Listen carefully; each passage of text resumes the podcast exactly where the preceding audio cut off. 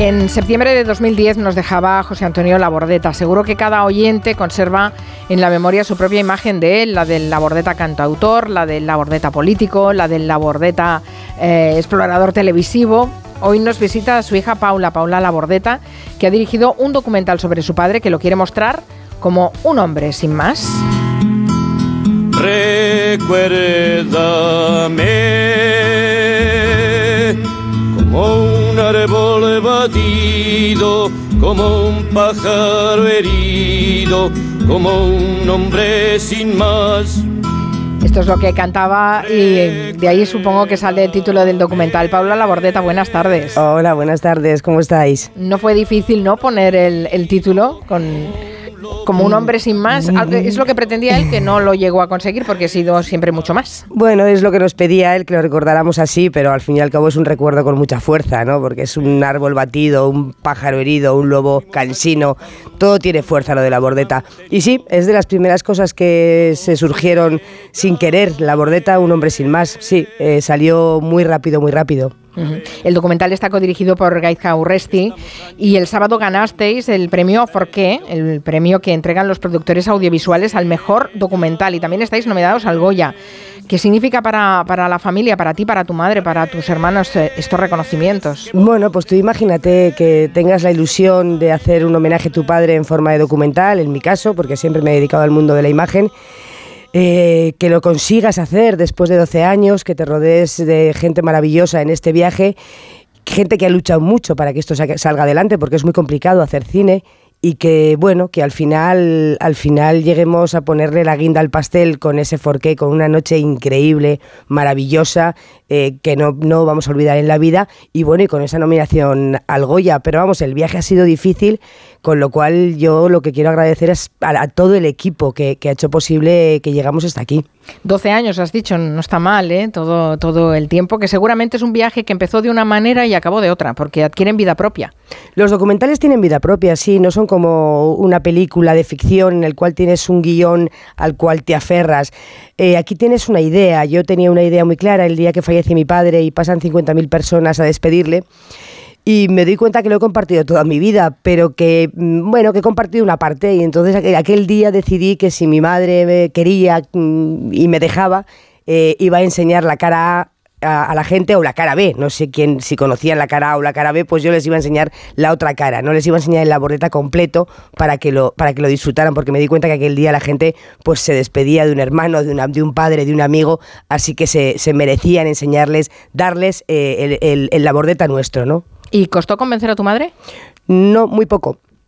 Muy poco. Eh, confía mucho en nosotras, eh, yo le planteé la idea y mi madre es muy, muy cinéfila, le gusta mucho el cine, los documentales. Entonces yo le planteé la idea de hacer un documental muy diferente, no era el documental básico de la bordeta, el canto a la libertad, que también evidentemente, sino que era una, una visión muy personal. Yo siempre digo que si hubiéramos hecho este documental o yo lo hubiera, lo hubiera pensado desde la cabeza, creo que no sale, ¿no? Salió, sale más desde las entrañas y, mucho, mucho del corazón. Cuando yo se lo propongo a mi madre, mi madre lo que, lo que me responde es, es que si no se hace así, no lo hacemos. Y una frase que a mí me gusta mucho que dice ella es que no nos podemos hacer trampas a nosotras mismas, ¿no? Y este documental lo que tiene es eso, no hay una trampa ni media y hay mucha, mucha verdad y mucho amor. Los hijos no siempre lo saben todo sobre sus padres. Yo no sé qué has descubierto tú, Paula, sobre tu padre, que te haya sorprendido más. Bueno, eh, te, tú imagínate si me sorprende a mí el que vaya a ver lo que no lo conocía, que no era su hija, le va a sorprender mucho más. Evidentemente intuyes muchas cosas, eh, no sabes todo, pero intuyes eh, mucho. Pero esa, esa lucha que tenía interior eh, ese, ese dolor eterno que tenía, ¿no? Pero sobre todo ese afán, porque por mucho dolor, eh, mucha, mucha cosa fea que tuviera alrededor, él tenía muy claros sus objetivos, ¿no? Y, y lo que aprendes de él es a, a, coger tu camino, a seguir adelante, eh, acompañarte de la mejor gente posible y no, y no parar, ¿no? no en Aragón se dice no reblar. No reblar es no, no echar eh, hacia atrás de la vista, sino eh, tienes un objetivo y hacia él para adelante, luchando de una manera bonita, siendo buena persona y creyendo absolutamente en lo que haces. Eso es lo que mi padre, yo he aprendido de él en este documental, aunque evidentemente ya lo sabía. Buena parte del hilo conductor de la película son los diarios de la Bordeta y en ellos mm, ha habido sorpresa cuando, cuando los habéis encontrado y cuando los habéis leído, ¿no? Porque claro, ante un diario alguien se confiesa un poco a calzón quitado, ¿no? Y, y ahí está una parte de la Bordeta que quizá no se expresaba tanto públicamente, incluso familiarmente. Sí, la bordeta, lo más conocido es esa, ese la bordeta guerrero, ¿no? Ese, esa albada guerrera, ese cantar a la libertad, ese, ese somos, ¿no? Y luego hay una parte que es menos conocida, pero sí que es existente, que es, es, la, es la poesía, donde él hablaba más de sí mismo y de su intimidad. Este diario no es tanto un diario, sino es, son, son sus sentimientos, ¿no? sus pensamientos más íntimos. No lo hemos desvelado del todo, evidentemente, pero ahí lo que hemos hecho es, eh, dándoos pequeñas fracciones de sus escritos, eh, os enseñamos mucho, mucho de él, ¿no? No hace falta decir más. Con solo eso que os enseñamos, ya os podéis imaginar quién era la bordeta, ¿no? Lo que sufría por el mundo y lo que luchaba por él. Y el diario además es muy divertido porque eh, de verdad aparece dos, dos meses antes de empezar a rodar la película, que la gente nos pregunta si realmente es así o es que es algo que lo hacemos para vender. Digo, no, no, para vender no, es que fue así, mi madre lo encontró, lo leyó y decidimos meterlo en la película no como un objeto, sino como un protagonista más, ya que la memoria es, es muy selectiva. Mi madre nos lo hubiera contado porque es muy, es muy sincera y lo hubiera contado pero claro, ella puede dulcificar sin querer o es selectiva la memoria. Y sin embargo ahí es la joya que tienes ahí es que te lo está contando la Bordeta, el mismo la Bordeta, desde el año 1964, 1966, desde ese momento concreto en el que está sintiendo, pensando y escribiendo en ese momento en su soledad lo que en ese momento estás, estamos diciendo o estás leyendo. Y eso es lo hermoso de ese diario, ¿no? Que no hay falsedad ninguna. Es eh, curioso porque eh, la Bordeta es, es un hombre público, con un compromiso público, siempre además bajo el foco, pero da la sensación de que eh, José Antonio, la Bordeta, el, hombre, era en el fondo una persona más tímida, más retraída, que no le gustaba tanto esa exposición pública. Eh, la exposición pública no le importaba eh, porque le gustaba mucho hablar con la gente. Tímido era muy tímido, ¿eh? Era muy tímido, pero era muy divertido. Y luego era, era muy curioso, era como un niño. Eh, yo recuerdo que fui a grabar con él, tuve la suerte de, esos momentos en los que no trabajas, y me fui con él a grabar de El Baiso Miño, de el, País en la Mochila, y la verdad es que lo veía sentarte al lado de un señor que estaba haciendo albariño y no estaba actuando, es que le estaba interesando realmente lo que el señor le estaba contando. Pero es que en Zaragoza, que salías en la calle, por la calle con él a pasear, y le paraba una señora o un señor de lo que fuera y lo que le contaba le interesaba. Entonces, la Boreta lo que tenía, aparte de, que yo creo que tenía genialidad, esa genialidad se, centraba sobre todo en empatía. Le, le, interesaba mucho lo que le decía la gente y le interesaba mucho lo que ocurría en el mundo. Y no hipócritamente, sino de verdad.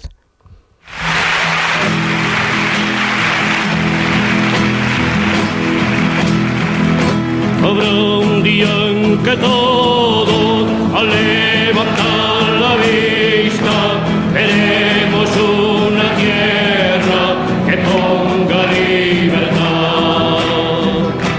casa cómo vivíais ese compromiso político de, de tu padre? Porque claro, Eh, em, os llevaba un poco a rastras él, ¿no? No, no te creas, ¿eh? No te creas, hemos tenido ahí un, muro de fortaleza y de, de, contención que era mi madre y, mi abuela Sabina que eran dos mujeres que han sido capaces de sacar la casa adelante y, que, mi padre pudiera hacer lo que hiciera, que fuera libre para, para, hacer lo que hacía sin tener, em, em, sin tener que elegir.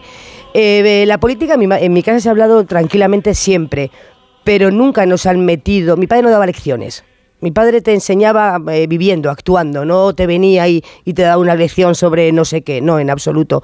Mi padre actuaba y ya está, y a través de esas actuaciones de tu padre, de tu madre, pues tú evidentemente el hijo aprende, aprende a veces para bien y a veces para mal, pero evidentemente aprendes. Y, en esta casa el aprendizaje siempre era, era muy bueno porque tienes a tu lado eh, dos personas que eran maravillosas, eh, dos pedazos de profesionales que luchaban por lo que creían. Y políticamente, bueno, pues evidentemente eh, las hijas seguimos al, al padre en este caso y a la madre que también políticamente es igual que mi madre. Y luego pues todos los amigos de mi padre, todo el, el, el alrededor que tenía, ¿no? Claro, es que de todo eso er-, eres pequeño, pero al final lo mamas sin, sin casi quererlo. Él tuvo una larga carrera política, desde la transición hasta esa mayoría absoluta de Aznar. Hay un momento que recordamos eh, todos, incluso los más jóvenes que quizá no tienen esa trayectoria tan fresca de lo que, de lo que ha hecho y lo que hizo eh, José Antonio Labordeta, y es ese, ese famoso sabrupto en la tribuna de los oradores. ¿Pero no pudo hablar aquí o qué? Coño, a ver si no pudo hablar aquí. A la mierda, joder. Estoy hablando con el ministro y no con ustedes.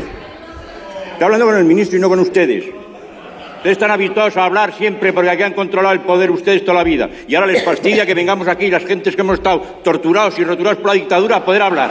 Eso es lo que les jode a ustedes. Coño, y es verdad, joder. No sé en todos, en todos estos años, uh, Paula Labordeta, no sé cuántas veces habrás pensado, ostras, ¿qué diría mi padre de esto que estamos viviendo ahora, de esto que ha pasado, de cómo se está viviendo la política en el Congreso de los Diputados? ¿Alguna vez lo piensas? Más que pensarlo yo, me lo preguntan mucho.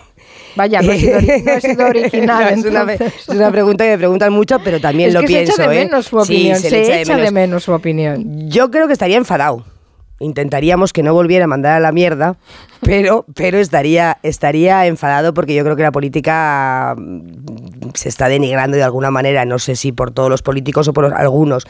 Sobre todo porque yo creo que mi padre además era un hombre mmm, que, a lo mejor era, la punta de, lanza de una lucha, pero la lucha era colectiva. Él nunca pensaba en sí mismo, no tenía nada de egos. Y yo creo que ahora mismo en la política hay demasiados egos y, y muy poca lucha colectiva donde piensen en los demás, ¿no? Y ahí estaría, estaría enfadado. Intentaríamos que lo dijera de otra manera, pero yo estoy convencida de que a través de Facebook, de Twitter, de lo que fuera, mi padre eh, seguiría elevando la voz y, y diciendo lo que, lo, que, lo que en ese momento tendría que decir. Antes mencionabas ese, ese programa delicioso, Un país en la mochila, que tú también recuerdas por haber hecho un tramo ¿no? con, con, con tu padre. Bueno, fueron dos, dos, temporadas. Era un programa en el que, bueno, adelantaba lo que era la España vacía. Me dijeron lo que íbamos a hacer, que era recorrer España por, con una, bueno, un, un, ciudadano que fuera un caminante, que fuera andando y se encontrara con la gente y hablara con la gente, pero, pero que sería difícil y tal. Y recuerdo que en aquella comida, pues dije, título, digo, hombre, pues un título que sería bonito sería Un país en la mochila. Y había hecho un libro que se llamaba Aragón en la mochila, que ellos no lo sabían, por eso la trampa, ¿no? Bueno, ¿cómo le marcó esa experiencia? Bueno, pues es que un país en la mochila es muy importante, muy importante para mi padre, primero porque lo disfruta brutalmente como un niño pequeño, de hecho le dice a mi madre, esto es una maravilla, no lo dejo por nada del mundo pero sobre todo eh, él estaba en un momento absolutamente de crisis en la canción, en la canción de autor estaba en crisis y él, bueno, pues casi ni, cantaba, ¿no? Y de repente llega a un país en la mochila y de repente lo vuelve a poner en la televisión, la gente lo vuelve a ver, hace un programa que es una maravilla porque hacía todo, escribía el guion, eh, lo presentaba, entrevistaba. Eh, y yo creo que además hizo un programa que es, modernizó esos programas de, viaje, ¿no? Y les dio un, carácter diferente, el carácter de la bordeta que tenía. Y de un programa que no sé si le, iban a pensar que tenía tanta audiencia, se convirtió en un éxito y en un, en un programa, pues ya es un programa, podemos decir que es mítico de la televisión española. Y para la bordeta eh, fue muy importante por lo que te digo, porque lo disfrutó muchísimo, conoció gente maravillosa, los productores, el equipo, pero sobre todo es que le sacaron de uno de sus pozos y eso, pues eso nunca se olvida, claro. Despedirlo en 2010 fue, fue muy doloroso. Sabes que además había sido eh, colaborador de este programa muchos años en el gabinete y fue muy triste para, para todos, para nosotros y para muchísima gente en, en España la, la despedida de, la bordeta. En el caso de un afecto público como el que recibió tu padre, pues mantener su memoria ha de ser también un acto público, ¿no? Bueno, ahí estamos eh, intentándolo. Eh, desde que él falleció hicimos una fundación, la Fundación José Antonio Labordeta, que hacemos muchísimas cosas cuando nos dejan, porque bueno, desgraciadamente, sí, con desgraciadamente la, con la el Ayuntamiento de Zaragoza nos ha quitado la subvención. Bueno, a ver si lo piensan bien y un poquito mejor y más tranquilamente y, y, y nos vuelven a dar algo, por lo menos, para seguir luchando por, por la bordeta, porque además yo creo que es, que es, no sé, que es no tener, no tener visión de futuro, ¿no? No, no darte cuenta de lo que pasa a tu alrededor, lo que yo te contaba antes, ¿no? Cuando solo te miras a ti mismo, ¿no? De repente, pues ayer ganamos un forqué, pero lo, lo hermoso de, de, esa noche de ayer es que la gente se alegraba tanto de que la bordeta hubiera ganado, no que hubiera ganado yo como directora, no y Gaiska como director y productor, no mis hermanas, se alegraban tanto por la bordeta porque la gente sigue queriendo a la bordeta, lo sigue echando de menos. Entonces, que tu ayuntamiento te dio un palo semejante, pues es triste, sobre todo es muy triste, te quedas un poco desolado. Pero claro, cuando luego ocurre lo de anoche, pues eh, eh, eh, la emoción vuelve a surgir y otra vez las fuerzas las tienes otra vez para luchar y, mantener a tu padre en lo más alto, porque además realmente no hace falta que tú lo mantengas, porque la gente es que lo sigue manteniendo. Estáis nominados al Goya, vamos a cruzar los dedos a ver si hay tanto éxito como con los Forqué. Y en cualquier caso, ahí está este trabajo, un trabajo muy profundo que ha hecho Paula Labordeta recordando a su padre. Mm, un abrazo muy fuerte y recuerdos a toda tu familia, Paula. Un abrazo inmenso. Julia no la hemos podido ver. Mandarle un, abrazo inmenso de toda mi familia que se me lo han dicho. Y otro para ti. Muchas gracias. Un beso fuerte. En Onda Cero. Julia en la Onda. Con Carmen Juan.